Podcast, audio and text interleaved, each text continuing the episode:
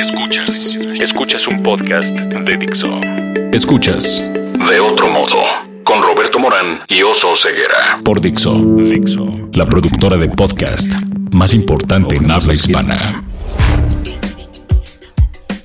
Hola Oso, ¿cómo estás? Bienvenido a De Otro Modo otra vez. Otra vez, aquí estamos, al pie del cañón, Roberto. Qué diversión, ¿verdad? Oye, ¿cuándo fue la última vez que viste un río limpio?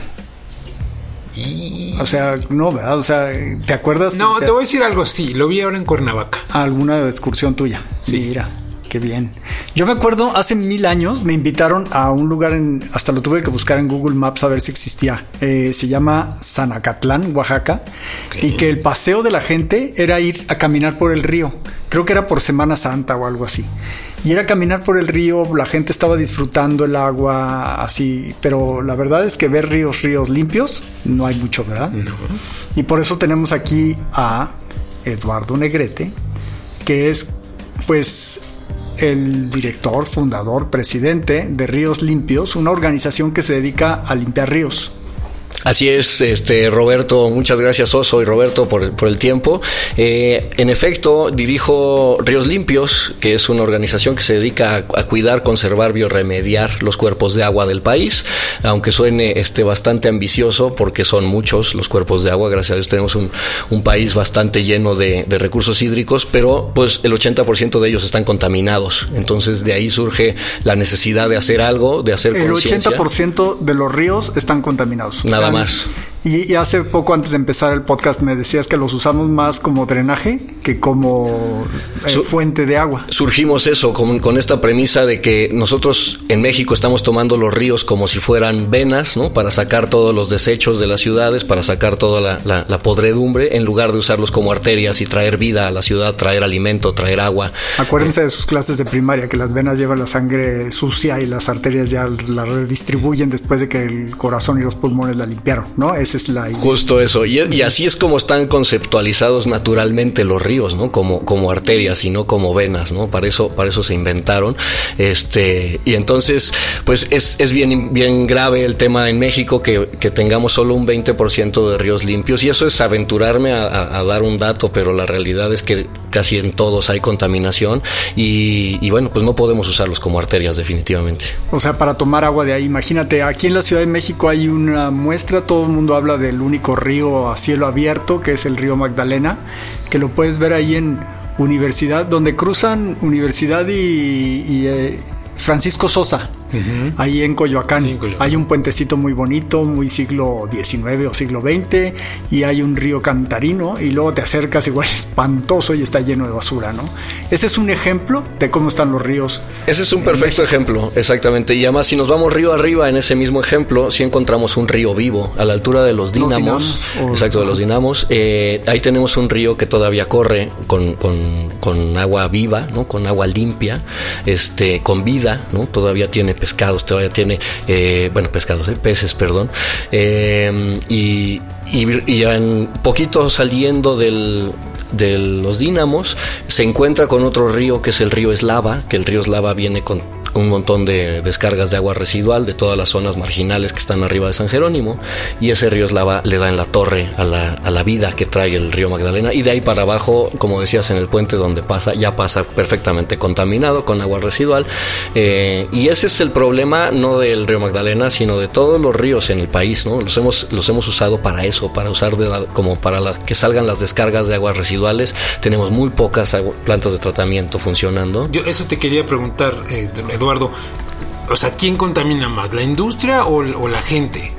Es una combinación, es que es, es, es, todo, ¿no? La gente, y la gente indirectamente, porque al final es, es el, la canalización del, del, agua residual, ¿no? Uh -huh. O sea, igual yo compro una casa, pero no tengo la culpa de que, el, de que el drenaje no se vaya a una planta de tratamiento, sino que se vaya a un río, ¿no? Entonces, podría yo exigirle al gobierno, sí, claro, ¿no? Que, que mi agua se vaya a una planta de tratamiento y que sea propiamente tratada y regresada a un río, eso estaría, eso sería lo correcto, pero pues eso es multifactorial el problema, ¿no? O sea, hay el, el, tenemos culpa como ciudadanos, tenemos culpa como, o sea, tiene culpa también el gobierno y también la industria, ¿no? Que no está reguladas las descargas, que tenemos una norma desde 1996 que, que, que la norma oficial mexicana no se ha renovado desde esa época. Entonces tenemos normas perfectamente obsoletas, tenemos normas con, con niveles de, de, contaminantes este, muy permisivas.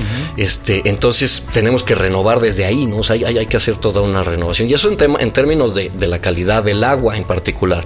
Pero hablamos también de los residuos, ¿no? O sea, tenemos muchas zonas que han sido pues invasiones ilegales o irregulares a lo mejor, que no tienen servicios de recolección de basura o que los tienen muy escasos y entonces pues se les hace fácil y normalmente están además asentados en barrancas y ríos. Entonces eso en cuanto llueve toda la basura que tiran estas personas porque no tienen donde más tirarla, la tiran en la barranca, eso se va a un río, ¿no? Y acaba llegando a pues acaba llegando al mar. Todos los ríos suelen terminar en el mar, ¿no? Esa es, esa es la realidad de Como dicen los poetas. Oye, hay una eh, cifra de lo que ustedes hacen? Porque ustedes lo que hacen es de pronto organizan a algunos voluntarios para que vayan a limpiar algunos ríos. Lo hacen aquí en la Ciudad de México, también lo hacen en Veracruz, según me cuentas. Y dame un ejemplo, ¿qué es lo que han hecho recientemente? Mira, recientemente hicimos, eh, eh, estamos eh, entrando en, diferentes presas aquí en la Ciudad de México, en la presa Tecamachalco, por ejemplo, en la presa de Dolores, que está en la tercera sección de Chapultepec. Y bueno, tenemos varios, varios proyectos en particular andando al mismo tiempo, donde pues tratamos de involucrar empresas y ciudadanos, ¿no? O también hacemos brigadas abiertas completamente al público para que puedas participar con tu familia el fin de semana. y estamos recuperando las esas. Además, como ríos limpios, bueno, no como ríos limpios, como Lalo Negrete, eh, en, sociedad con Tommy Klein, que es un holandés que vive en Rotterdam y se dedicó a limpiar un río, el río Rotterdam en particular, durante un año del camino a su oficina. Él pasaba con su bolsita y recogía toda la basura que se encontraba. Y con él hice una pues, sociedad de amistad, porque somos buenos amigos ahora, y, dijimos, ¿por qué no hacemos una brigada eh, México? Eh, Rotterdam al mismo tiempo y de repente se volvió este, en una idea mía, dije, pues hagamos la mundial, no solo Rotterdam, ¿no? Entonces, el 23 de marzo de este año logramos reunir 35 países haciendo brigadas de limpieza al mismo tiempo en ríos, playas, bosques, ciudades, etcétera. Y aquí en México salieron a limpiar más de 6 mil personas eh, ese día, eh, junto, bueno, no con nosotros, en, en, más de 100 lugares, de 100 ubicaciones. ¿Tú dónde fuiste?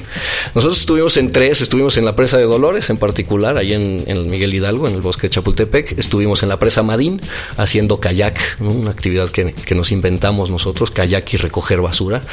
Y eh, estuvimos en la presa Capulín, que está, es parte del río San Joaquín, un río muy famoso porque la, tiene una calle homónima bastante famosa este, y un río bastante caudaloso y importante para la Ciudad de México. Sí, aquí los ríos se llaman, las calles tienen nombres de ríos porque son unos ríos, ¿no? Como Río Churubusco, Río La Piedad, Río San Joaquín, en realidad están sobre unos ríos. Es correcto, por eso se llaman así, porque tapan, ¿no? El entubado del río, ¿no? El río San Joaquín, el río, los dijiste todos, ¿no? El río Miscuac te faltó por ahí, creo. Y en estos eh, me supongo en estas reuniones, Eduardo, o sea, el hábito, es, decir, la idea era cambiar los hábitos de, de consumo, de comportamiento y cómo les fue. Sí, porque van voluntarios de empresas y se encuentran con un montón de cochinadas y botellas y botellas de agua, como, como que se encuentran. Y ese es cuando ven eso, dicen, ya no quiero seguir consumiendo botellas, ¿no? Ahí te va, respondo, respondo a los dos en la misma. Eh, justo es, ese es el tema por lo que lo hacemos, ¿no? O sea, justo es el tema, nosotros buscamos cambiar conciencia y cambiar los hábitos de consumo de la gente que participa con nosotros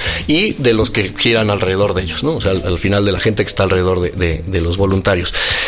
Eh, ¿Qué te encuentras? Te encuentras mucho plástico de un solo uso, ¿no? Muchas bolsas, muchas botellas, este, no voy a decir marcas, pero de muchas botellas, muchas este, envolturas de, comida chatarra, muchas envolturas de dulces.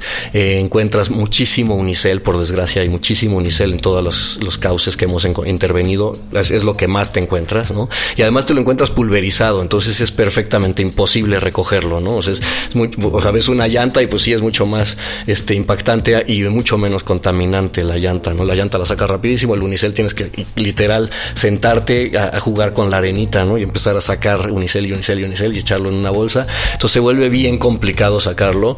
También, por supuesto, hemos encontrado cosas mucho más grandes como lavadoras, sillones, este, artículos este, electrodomésticos, pedazos de, coches, bicicletas, muchos juguetes, eh, pelotas para aventar para arriba, ¿no? Esas entiendo que a lo mejor no es que la gente las tire, ¿no? Sino que jugando cualquier niño pues cae a la barranca, llega al río y adiós pelota, ¿no? Pero, pero hay, hay mucho, eso, eso es lo que normalmente encontramos y, lo, y bueno, cubiertos desechables, etcétera. Y tratamos de, justo en función de lo que van encontrando los voluntarios, decirles, a ver, ¿qué te encontraste y cómo puedes reducir tu consumo de esto, ¿no? Esto, entonces nosotros les ayudamos, al final siempre damos una, una pues como conferencia pequeña, muy breve, donde les damos algunos consejos para cambiar sus hábitos de consumo y entonces cerrar el ciclo, ¿no? Ya viste que el lugar estaba horrible, ya lo limpiaste y además ya sabes cómo dejar de ensuciarlo, ¿no? Entonces eso es un poquito lo que estamos buscando.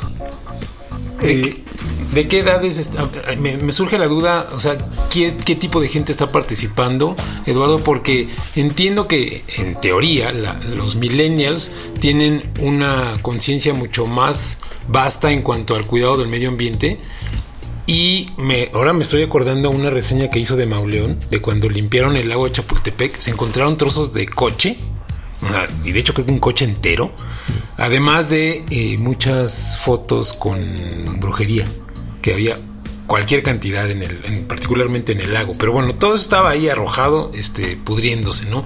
Pero cuéntanos, o sea, ¿los millennials sí son más limpios, son menos limpios o estamos igual?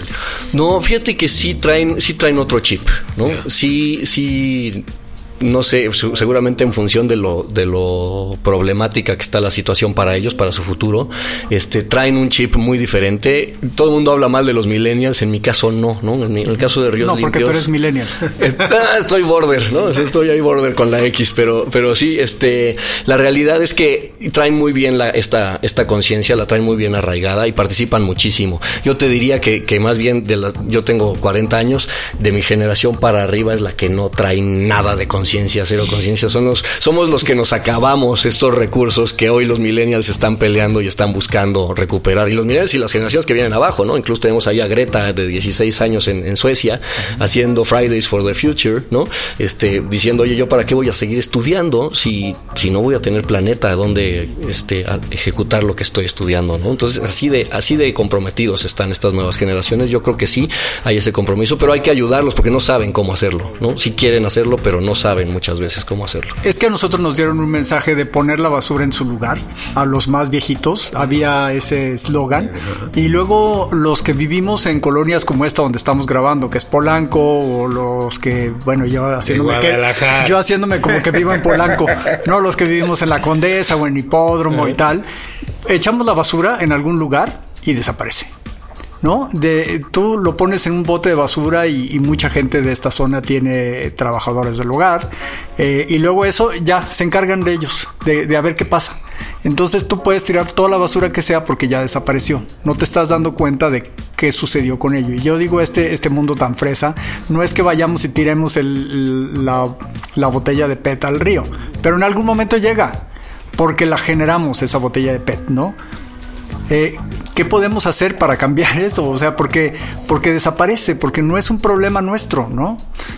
Es justo eso, Roberto. Hay que, hay que cambiar ese, ese chip, ¿no? O sea, no porque no la vea es que no está tirada en el, en el mar o no está tirada en un río.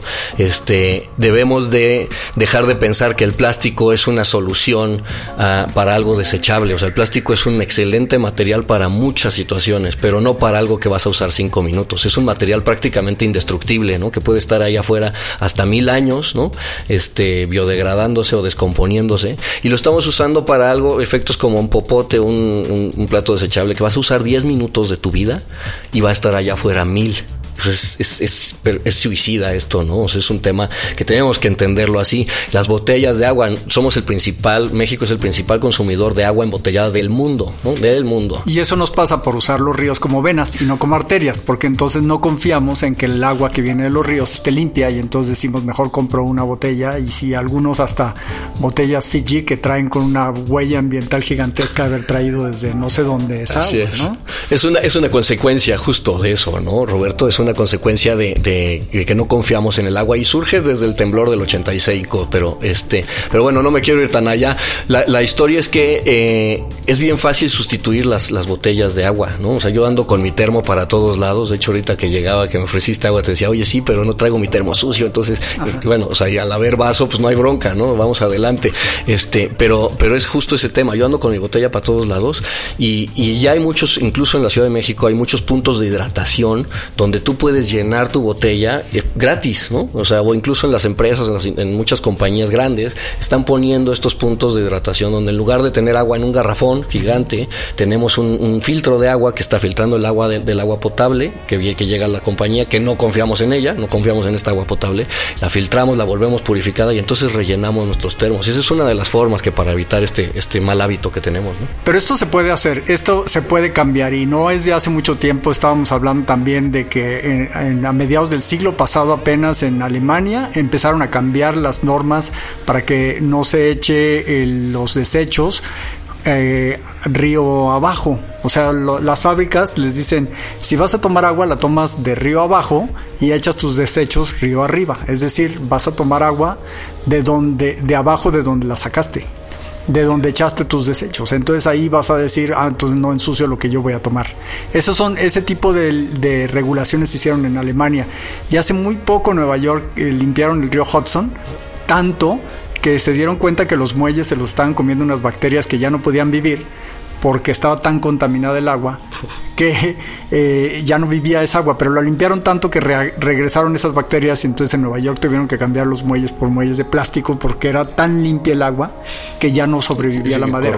la madera. Este, entonces esto se puede hacer, esto acaba de suceder en las grandes ciudades, o sea, no es que nosotros estemos a miles y millones de años del resto del mundo, ¿no? No, no, claro que se puede, Roberto, y de hecho eh, y se tiene que hacer, ¿no? O sea, es la forma de, de subsistir en este planeta, ya no ya no alcanzamos, o sea, ya somos tantos que ya no nos alcanza el agua que está corriendo por ahí sucia, necesitamos, necesitamos limpiarla ya, ¿no? ¿Cómo le hace uno para notarse con ríos limpios? ¿Dónde vamos? ¿Qué hacen? Este, bueno, hay, hay por supuesto todas las redes sociales, Ríos Limpios AC, AC de Asociación Civil, todo junto, pegado. Eh, este, ahí los invitamos a que busquen las iniciativas que tenemos, ahí siempre estamos este, publicando todo lo Cada que Cada semana, cuando menos hay una salida a limpiar un río, ¿no? Cada semana hay algo que hacer con nosotros. Eh, también está la página de internet, ríoslimpios.org.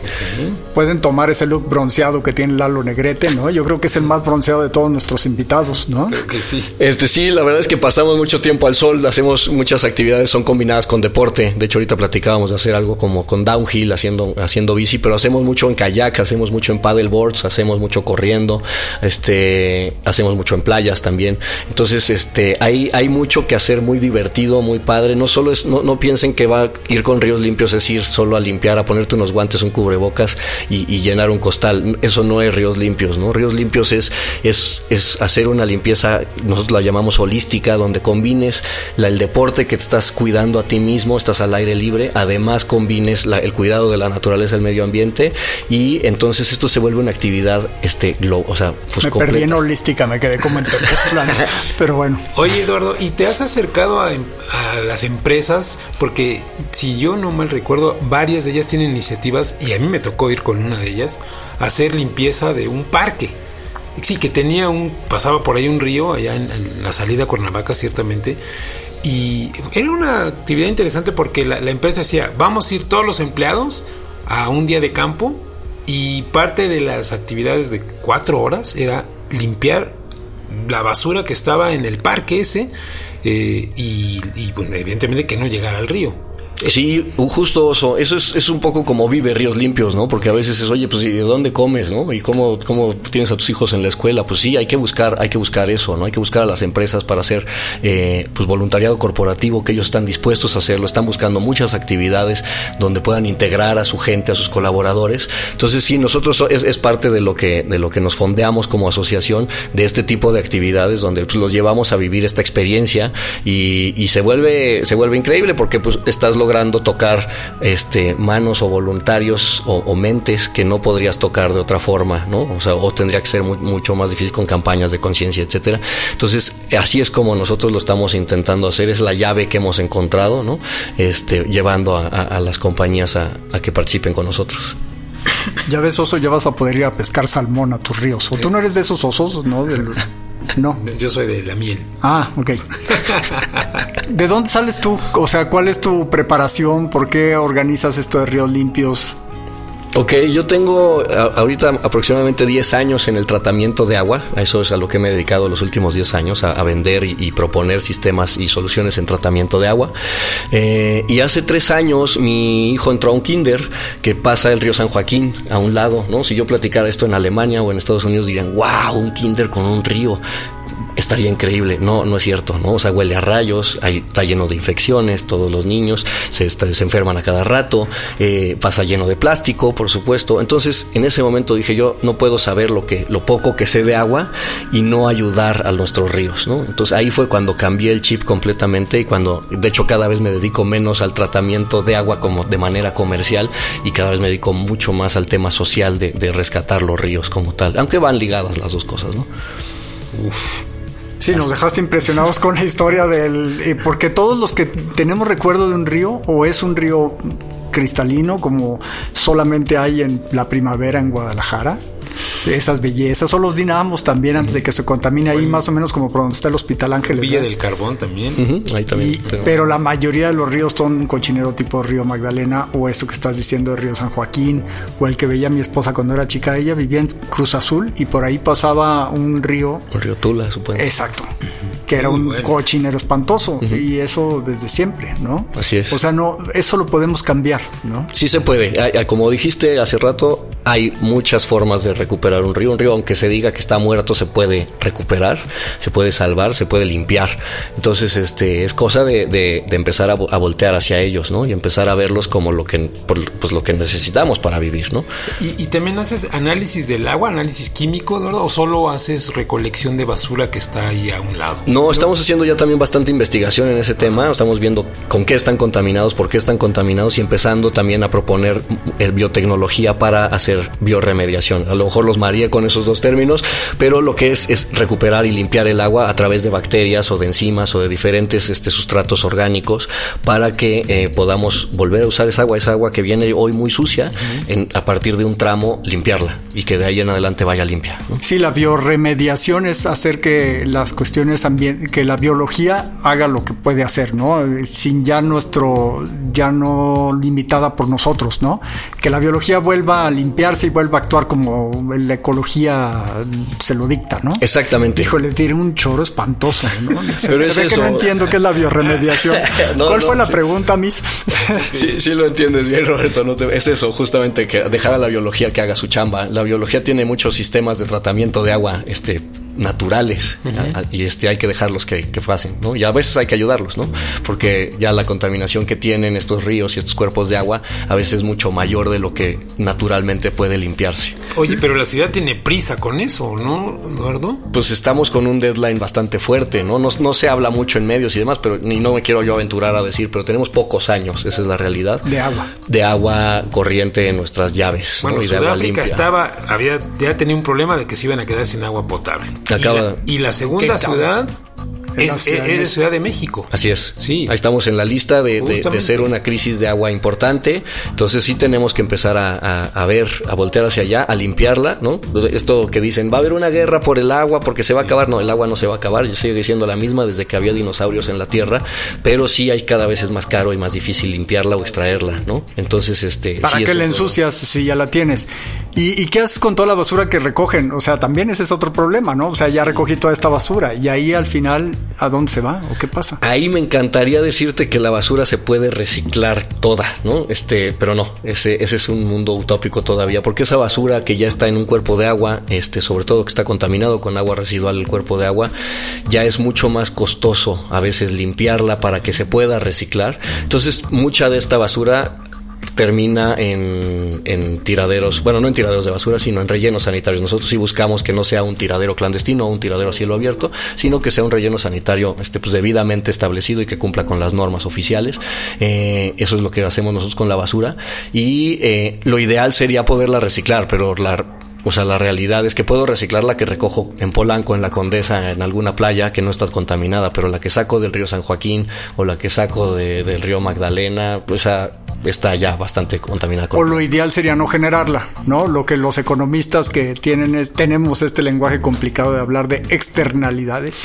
No se le cobra lo que cuesta a las empresas fabricar esa basura y, a lo, y tampoco se le cobra a la gente, a los consumidores, lo que cuesta generar esa basura, ¿no? Es correcto, ahí, ahí deberíamos de entender más y, justo estamos participando en, un parlamento abierto en el Senado para, para poder este, implementar la responsabilidad extendida al productor, al fabricante, al comercializador y, la, y, entender la responsabilidad compartida ¿no? de, los, de todos los ciudadanos que también tenemos de, pues de no generar todos estos residuos, porque al final, pues algunos sí quedan en un relleno sanitario correcto, pero la realidad es que no todo, ¿no? no todo llega ahí. Oye, Eduardo, y de estas faenas de limpieza, ¿qué es la cosa más insólita que, que les ha ocurrido? ¿Que han hallado o que los han echado o qué? Pues mira, mucho, algunos animales muertos, ¿no? Este, no muy grandes, ratas, perros, gatos, etcétera. Eh, lo más raro y chistoso y fue aquí en Ciudad de México encontramos una pistola en una presa. Este, eh, por supuesto ahí se quedó, ¿no? Porque pues no, no, yo no soy el, este perito ni del MP ni nada y ahí se quedó la, la, pistola, pero eso es lo que más, lo más raro que hemos encontrado. Sí tenemos colegas que han encontrado pues, cosas más, bastante más desagradables, este, pero bueno, en, a ríos limpios vamos a decir que la pistola es lo más raro que, nos hemos encontrado, pues nos hemos encontrado tarjetas de crédito, etcétera, diferentes cosas bastante chistosas. Hace rato que decía del río Tula me acordé del infausto Durazo, ¿te acuerdas? Uy, pero eso sí es historia antigua, pero eso es Pero somos antiguos. Un clásico, un clásico de la de la de la pues, nota roja. De la nota roja y de la dictadura en la que vivimos. Sí, así es. Había coches, ¿se acuerdan? O sea, sí, coches sepultados enteritos ahí. Durazo Moreno, ¿verdad? Dijiste el nombre. Ese, ese mismo. Eh, habrá que googlear para que vean esa historia horrorosa del río Tula. Sórdida. Eh, ¿Las preguntas o qué, Oso? Sí, muy bien. Eh, vamos a pasar a las preguntas de ping pong. Venga. ¿Cuál es tu palabra favorita? Vida. ¿Tu palabra menos favorita? Basura. ¿Qué te prende creativamente? Ayudar al planeta. ¿Qué no te prende? La apatía. ¿Qué sonido o ruido te gusta? El agua. ¿Qué sonido o ruido no te gusta? El tráfico. ¿Qué otra profesión intentarías? Ninguna. ¿No? Así como estás de ingeniero ambiental, eres feliz. Así soy muy feliz. No soy ingeniero ambiental, soy administrador de empresas, pero pues bueno, trabajo como ingeniero ambiental. slash ingeniero ambiental. Slash, sí, ambientalista, ¿no? Al final, e, esa es mi pasión, ese es mi ikigai, ¿no? Ahí les dejo la tarea de este luego averiguar. El que no conozca la palabra, pero es cuando juntas tu pasión, tu profesión, tu este para lo que eres bueno y, y para lo que te mandaron a esta tierra y con donde se junta todo eso es el ikigai, es una palabra japonesa. Ah. ¿Qué otra profesión no intentarías? No intentaría participar en una compañía eh, del grande, gran contaminante, ¿no? Una de estas transnacionales que no voy a decir nombres. Una cementera. Tampoco. ¿Cuál es tu grosería favorita? Carajo. ¿Cuál es tu modo de transporte favorito? Ay, esa es buena. Una tabla, un kayak. ¿Cuál es tu red social favorita? Instagram. Tu primer recuerdo de la infancia. Mi primer recuerdo de la infancia, esa está muy buena porque no recuerdo mucho. Eh, no sé, me gusta mucho, siempre me ha gustado mucho el agua, me gusta mucho el mar, me gusta mucho las albercas, me gusta, o sea, siempre estar en contacto con el agua. Eso, eso siempre, desde chiquito es lo que más me gustaba. Muy bien. ¿Dónde te puede encontrar la gente? ¿En, ¿En qué redes sociales? En prácticamente en todas, Twitter, Facebook, Instagram, el mismo este, usuario es Ríos Limpios AC. Ah, como asociación civil. Eh, ahí estamos en las tres redes sociales y la página de internet es eh, ríoslimpios.org de organización. Ok. Y ahí viene otra vez la temporada de lluvias y otra vez vamos a estar quejándonos de las inundaciones, de que la Ciudad de México es un río y de que todo está en la basura. Pues como que ya sería un momento de cambiar el chip, ¿no? De darle vuelta a la película pues urge, ¿no? Hay que actuar ya, ¿no? Yo eh, retomo ahí lo que dice Greta, es act now, ¿no? Y yo le, agrego el act the fuck now, ¿no? O sea, actuemos, o sea, carajo, actuemos ahora, ¿no? Digámoslo con todas sus letras en español. Eso es lo que yo diría, actuemos ya, como sea. Desde, desde donde estemos, actuemos por el planeta. ¿Cuánta gente está en Ríos Limpios? De fijo tenemos 10 personas participando con nosotros eh, y pues tenemos muchos eh, líderes ambientales o, voluntarios recurrentes que están repartidos por toda, por toda la República organizando brigadas y organizando cosas. Más los que se sumen, vamos a limpiar ríos, ¿no? Más todos los que van a sumar y ustedes dos, Oso, vamos a echar por ahí una, una andada en bici por ahí y, este, y, Roberto lo vamos a llevar de las orejas a, a andar en kayak. Muy bien, sí. Gracias, Eduardo. Gracias a ustedes. Gracias por estar en De Otro Modo. Gracias, gracias. Ya no dije dónde estamos nosotros y nadie, a nadie le importa. Y nosotros en De Otro Modo estamos en Spotify, en Dixo.com, en iTunes. Eh, tenemos nuestro Facebook. Y pues escúchenos y pónganos muy buenas calificaciones. Dixo presentó De Otro Modo con Roberto Morán y Oso Ceguera.